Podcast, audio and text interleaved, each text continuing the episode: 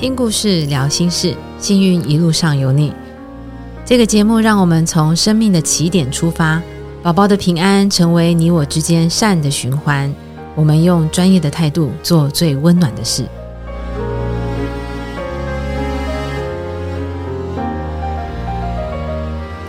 各位听众，大家好，欢迎回到我们幸运一路上有你，也欢迎台儿诊所的护理师董东。上一次我们有聊到董董跟先天性心脏病接触的一个缘分，那董董也跟我们简单介绍了先天性心脏病的背景知识。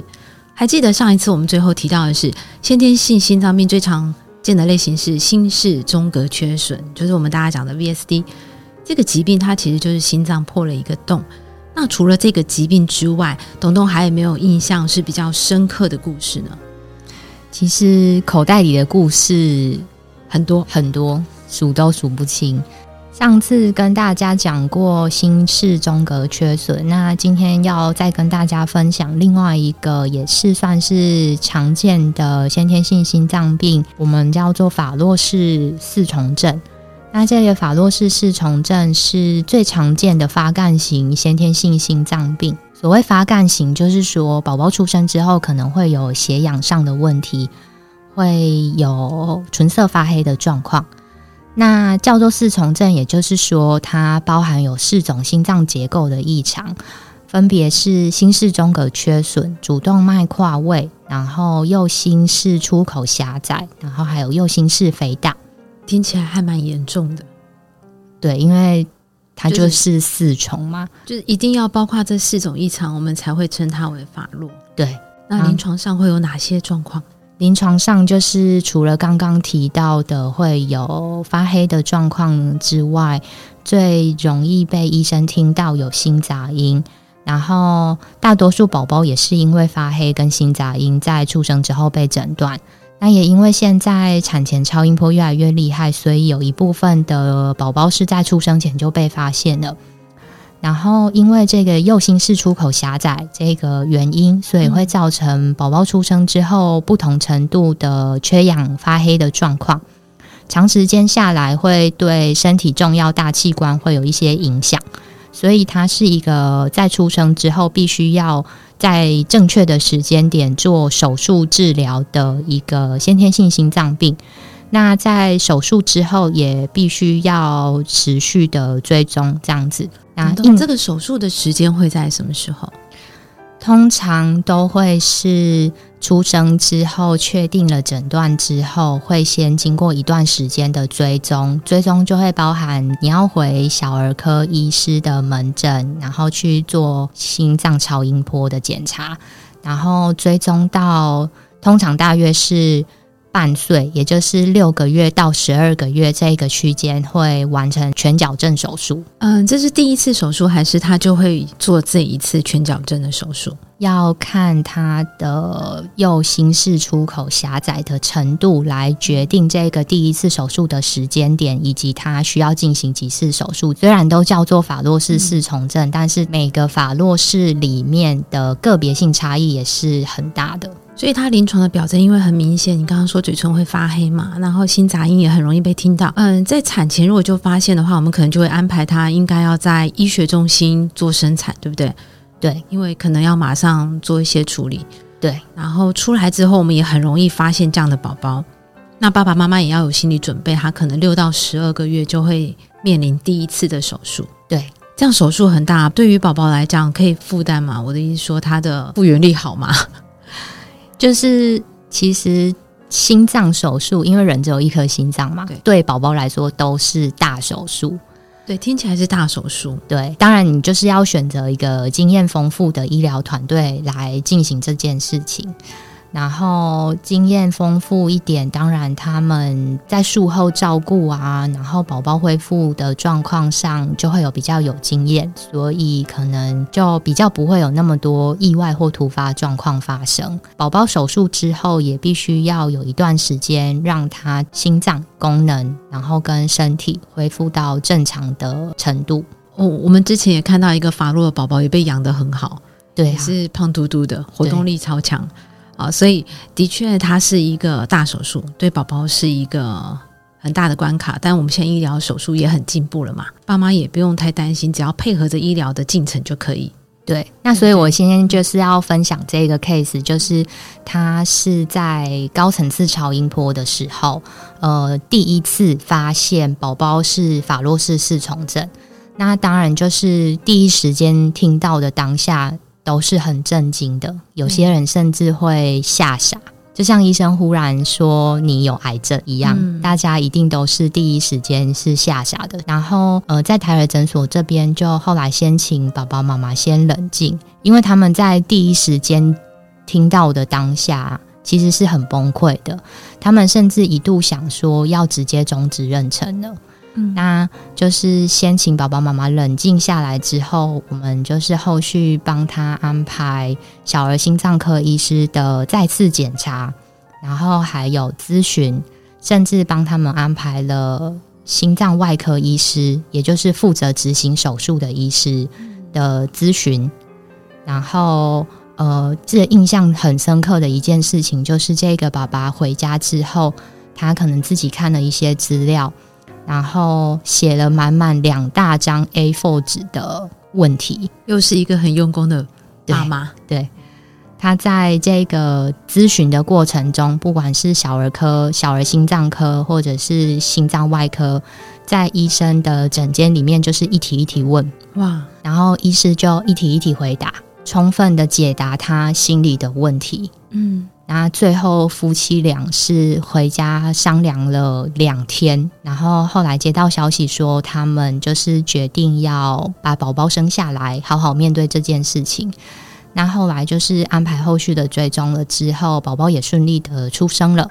然后目前他们这个宝宝大概在六个月大的时候完成他的全矫正手术。然后现在是长得白白胖胖的，非常好。听说心脏病的宝宝比较吃不胖，对不对？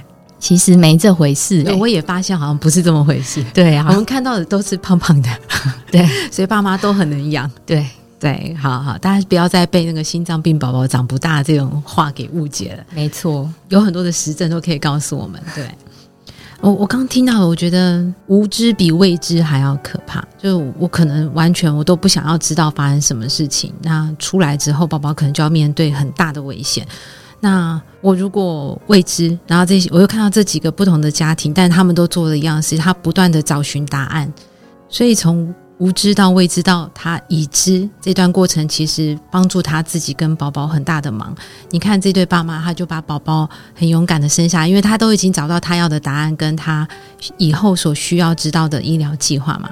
对，最后看到你们又更棒的一点是，你们让尽管台儿诊所好像是在做产前而已，但是他在产前居然把小儿科医师都拉到现场来，对，能够直接就回答了是孩子出生以后要面对手术的时候。爸爸妈妈可能要知道的事情，对，所以很棒啊！爸妈可能已经把之后宝宝可能会遇到的状况都已经心里都已经有个底了。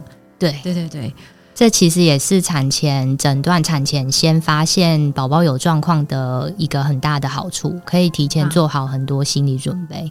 呃，流行现在在讲那个要超前部署，对，差不多是这个概念。很好，这样其实也帮宝宝做了一个最好的准备了。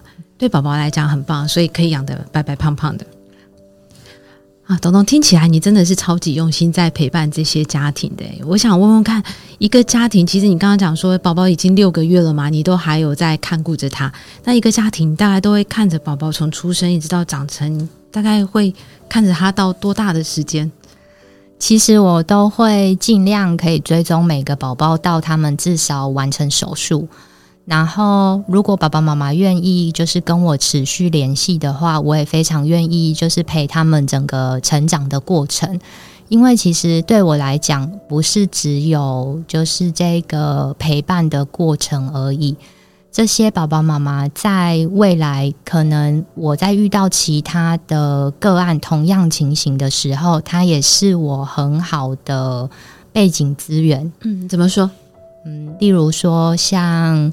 呃，前阵子就有一个印象非常深刻的个案，他的宝宝是一个特殊形态的法洛氏氏从症。刚刚提到的法洛氏，它的是右心室出口狭窄，对，但是它是右心室出口没有瓣膜，这种特殊形态的法洛是非常非常非常少见的，很罕见。对，非常罕见。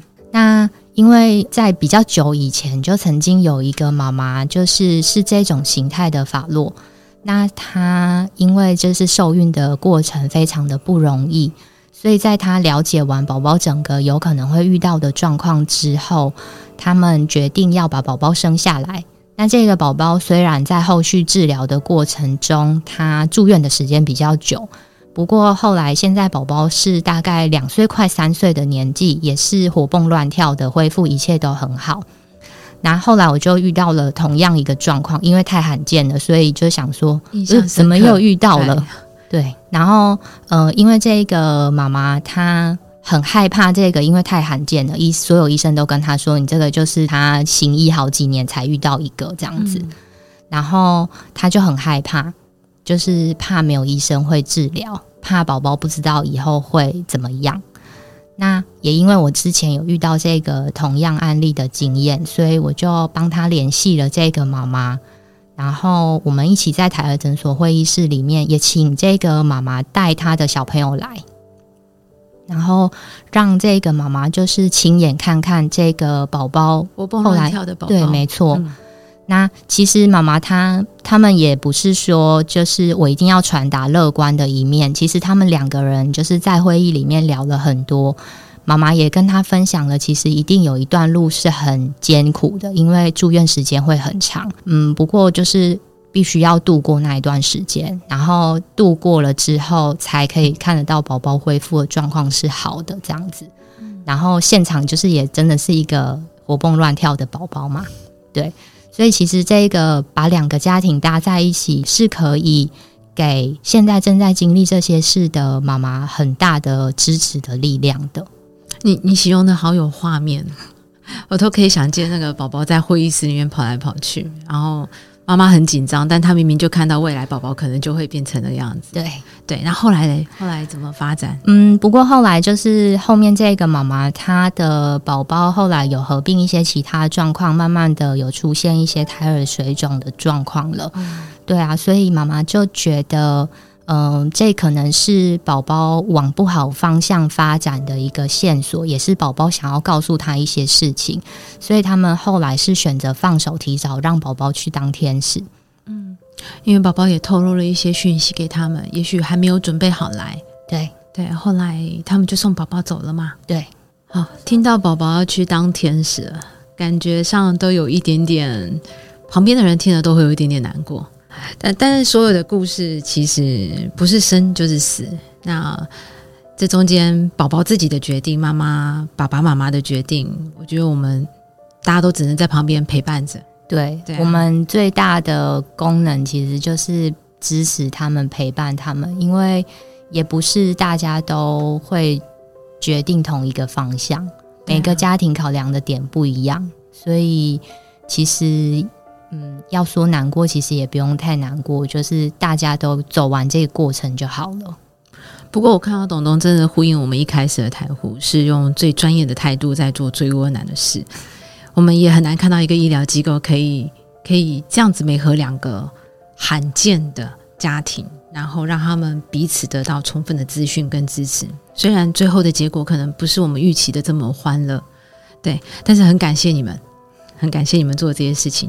好，听了这些故事，我们好像都只有听到爸爸妈妈的心情，但是我们知道，一个宝宝啊，他要来到这个世界上，好像除了爸爸妈妈之外，他还关系着两家人，包括我们的长辈。那你有没有印象是，除了爸爸妈妈之外，家中的长辈对于这个先天性心脏病的小朋友有很多意见，或者是很不支持？有有没有这样子的例子？当然有。嗯，主持人说的很好，就是其实当。家里即将有一个先天性心脏病的宝宝要出生，呃，不只是爸爸妈妈要面对这件事情，要考虑到的是你家里的后援够不够，因为不是只有爸爸妈妈夫妻双方会需要照顾这个宝宝，有时候可能需要有一些其他家人来支持你们。对，要看到对家庭的支持，对。那印象很深刻，就是有一对年轻的夫妻，他们的宝宝是危急性的肺动脉瓣狭窄。什么叫危急性肺动脉狭窄？也就是说，对他的肺动脉瓣是关起来，就是狭窄的状况。那肺动脉瓣它是连接到肺部的血管，所以出生之后会有一个危急的状况，就是宝宝要立刻开始自己呼吸，会没有血流到肺里面。哦，所以一出生他做介入，对。就是这个治疗的时间点可能会拉到比较早，刚出生，可能第一个礼拜之内这样子。嗯，对。那这个年轻夫妻他其实是很，他们很正向，也很乐观。也就是在呃超音波发现宝宝有状况了之后，当下就是也很配合我们帮他安排心脏科医师的咨询，然后超音波的追踪。在他们夫妻俩都了解了宝宝的状况了之后啊，医生就提到一件事：哎，那你有回去跟宝宝妈妈说了吗？就是家里的长辈。嗯，所以他们就后来回家跟长辈们聊。所以原本是不想讲的是，可能是吧，不知道。他讲了之后还要解释很多。那后来回家跟长辈讲了之后啊，没想到长辈们。竟然非常的反对他们决定要生下这个宝宝，而且应该不是竟然，应该是果然，果然，果然很反对，对，果然很反对。然后，呃，他们就不知道该怎么办，因为把他们在诊所听到的回家跟他们讲。他们没有办法接受，因为本来其实爸妈都已经准备好了嘛。对对，那现在是两边的长辈都很反对。对，那后来怎么办？然后后来那个妈妈就打电话跟我说，就说怎么办？他们家里长辈都很反对，他不知道该怎么处理，因为他们就是回家讲完了之后啊，呃，长辈不接受他们跟他们讲说这个是可以治疗的这样子。对，那后来就。当然，就是请所有的长辈都一起回来现场。那很开心的是，他们也愿意来现场。其实其实很开心，是他们都愿意一起来诊所，然后一起看超音波。然后就是呃，医生在检查的过程中，就是也是边给他们看宝宝的状况。然后后来就是呃，等于是四个长辈，然后加夫妻两个人。嗯。然后小儿心脏科医师跟我这样子，那我们就呃小儿心脏科医师就呃详细的跟长辈们想说，呃心脏是什么样的状况，之后会遇到什么样的治疗，然后治疗的成效是怎么样的，慢慢的讲这样子。嗯，最印象深刻的就是阿妈就是那坐下来直接问说，直接问医生说，这是可以治的吗？对。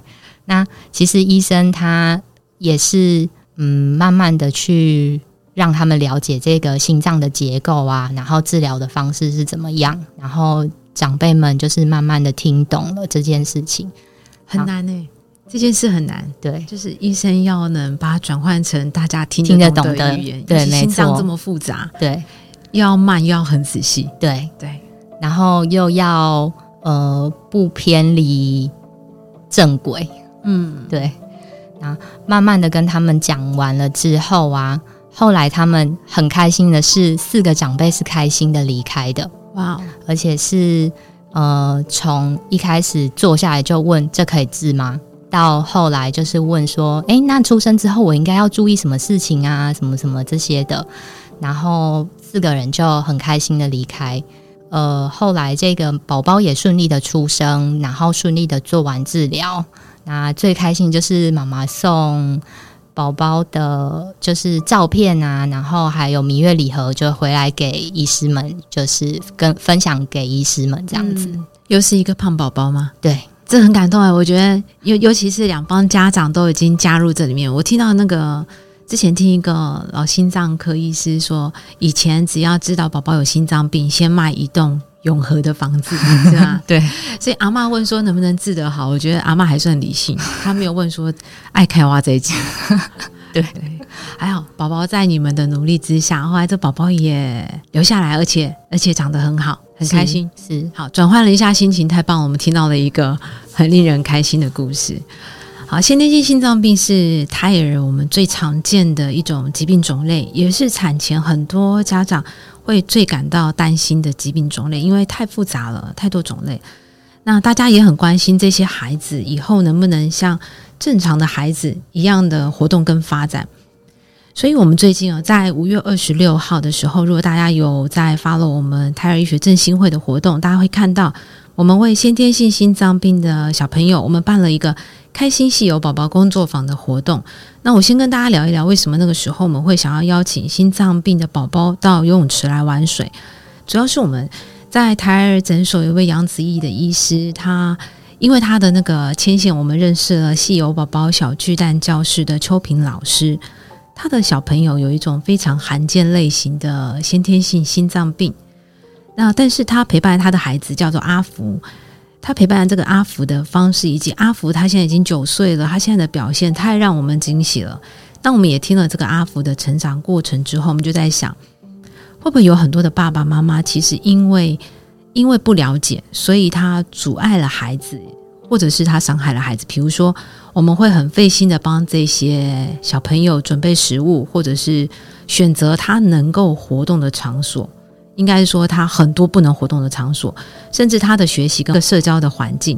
但有没有一种可能是，这些孩子他其实根本就跟其他人没有不同呢？甚至在很多的活动上，孩子他很自在、很安全，而且其实他其实很享受跟跟爸爸妈妈或是跟其他小朋友之间的互动。比如说，阿福就是一个非常成功的例子。那我们就发起了这个活动，我们就想邀请有先天性心脏病的小朋友家庭，能够到稀有宝宝小巨蛋教室来感受一下在水里面孩子的一种快乐的感觉。那其中一种就是刚刚我们跟董董有提到，就是养的白白胖胖的法洛。那另外一组也是董董长期陪伴的一个家庭，也是董董帮我们邀请来的一个家庭。那最感谢的是那天董董是全程陪伴着两家人。那彤彤，你看着这个小朋友啊，出生，然后还帮他做成长的评估，一直到那一天看到孩子跟爸爸妈妈的互动，还有这些表现，我相信彤彤一定有很多满满的感动可以分享。可不可以跟我们提下那天活动你看到了什么？其实啊，就是不会说特别哪一组家庭做的比较好，还是怎么样。我们当天看到两组爸爸妈妈带着小朋友嘛。然后加上秋萍老师，总共就有三组。对，其实这三组爸爸妈妈给我最大的感动，就是他们都非常的正向，而且非常的乐观，就是帮宝宝们安排各式各样的活动，然后也不会特别去限制什么能做，什么不能做，只要他的能力可以负担的，都可以做。哎，我打个岔，你记得一个画面吗？那个其中一个小朋友跑一跑摔倒，对不对？全场只有我站起来。对啊，他们爸妈没有在理这件事情。对，然后从一开始我发现他们就非常放手，让孩子去探索那个环境。对，哎，我小朋友没有心脏病，我都已经忘了，我是不是那个时候限制小朋友很多，不能爬高，然后不能跑，因为怕摔倒。结果我发现这两组家庭真的爸妈的态度太重要了。没错，对对。那像秋平老师，他的他们家的阿福，就是也还后来还参加了篮球队啊、羽球队啊、游泳队啊各种校队。所以其实这心脏病啊，只要是嗯医生评估可以自由活动、不受活动限制的，其实不用特别给他们一个什么框架或是什么限制，他们都是可以跟正常宝宝一样跑跳的。我我记得那天秋萍老师只有讲说，要提醒这些孩子，就是要知道自己什么时候不舒服，对不舒服的时候要讲。那除此之外，他们可以正常跟其他孩子一样运动，对，一样跑跳，对对。所以那天是一个非常让人家感动的一个过程。就像你讲的那个过程里面，其实没有阻止的声音，然后没有爸妈尖叫骂小孩的声音。就是一直笑，对，就所有所有场边的人跟爸爸妈妈，其实看到孩子的表现，大家就是笑声不断。对，大家可能不太理解当时到底发生了什么事情，就是孩子真的太可爱了。你刚刚不是说我们这样讲，大家很难想象？对啊，很想跟大家分享当时到底发生了哪些很可爱的画面。哎，不过在我们的真心会的脸书活动分享上面也有。也也是给这些孩子跟家庭的一个鼓励啦，就是大家可以看一下我们振兴会的脸书专业，然后会记载这次的活动的纪实。那之后我们也会把这次活动做一个后记，比较完整的文字技术，然后再多加很多的照片，在胎儿医学电子报里面我们会公开。那欢迎大家给我们一些鼓励。那我们希望今天借着这么多不同故事的分享，我们可以记录下每一个宝宝他独一无二的生命故事。如果你现在正在经历照顾先天性心脏病宝宝的家长，或是你正在怀孕，你也发现自己的宝宝有心脏病，我想今天的节目应该多少可以给大家一些力量，然后能够温暖你们的心。各位爸爸妈妈记得哦，在修补小朋友的心之前，自己的心一定要能够修复，这样子我们才能够陪伴孩子有更强大的力量，一起前进。今天再次谢谢董东护理师，谢谢爱美主持人。那今天分享的这些故事啊，其实只是这众多家庭的一小部分而已。当然，就是有些爸爸妈妈是选择把宝宝生下来，也有些人是选择走另外一个方向，让宝宝提早去当天使。但不管是走哪个方向，其实我们最希望的是在充足的资讯下，然后加上你们两方人家庭的人也都深思熟虑了之后，才做了这个最后的决定，而不要在很多年后想起来，呃，为当初做了这个决定而后悔。因此啊，就是发现问题的当下，都希望爸爸妈妈可以不要慌了手脚，想办法找到你需要的资源，或是告诉医师你们需要什么帮助，充分了解宝宝的疾病、治疗方式，未来之后再做最后的决定。不管是哪个方向的决定都没有对或错，然后不论做哪个决定，都是给宝宝最好的安排。谢谢东东为今天的节目做了最好的注解。好，谢谢董董，也谢谢各位听众朋友。那也欢迎大家继续关注我们下一集，我们有许多的各管故事可以陪伴着大家。谢谢，拜拜。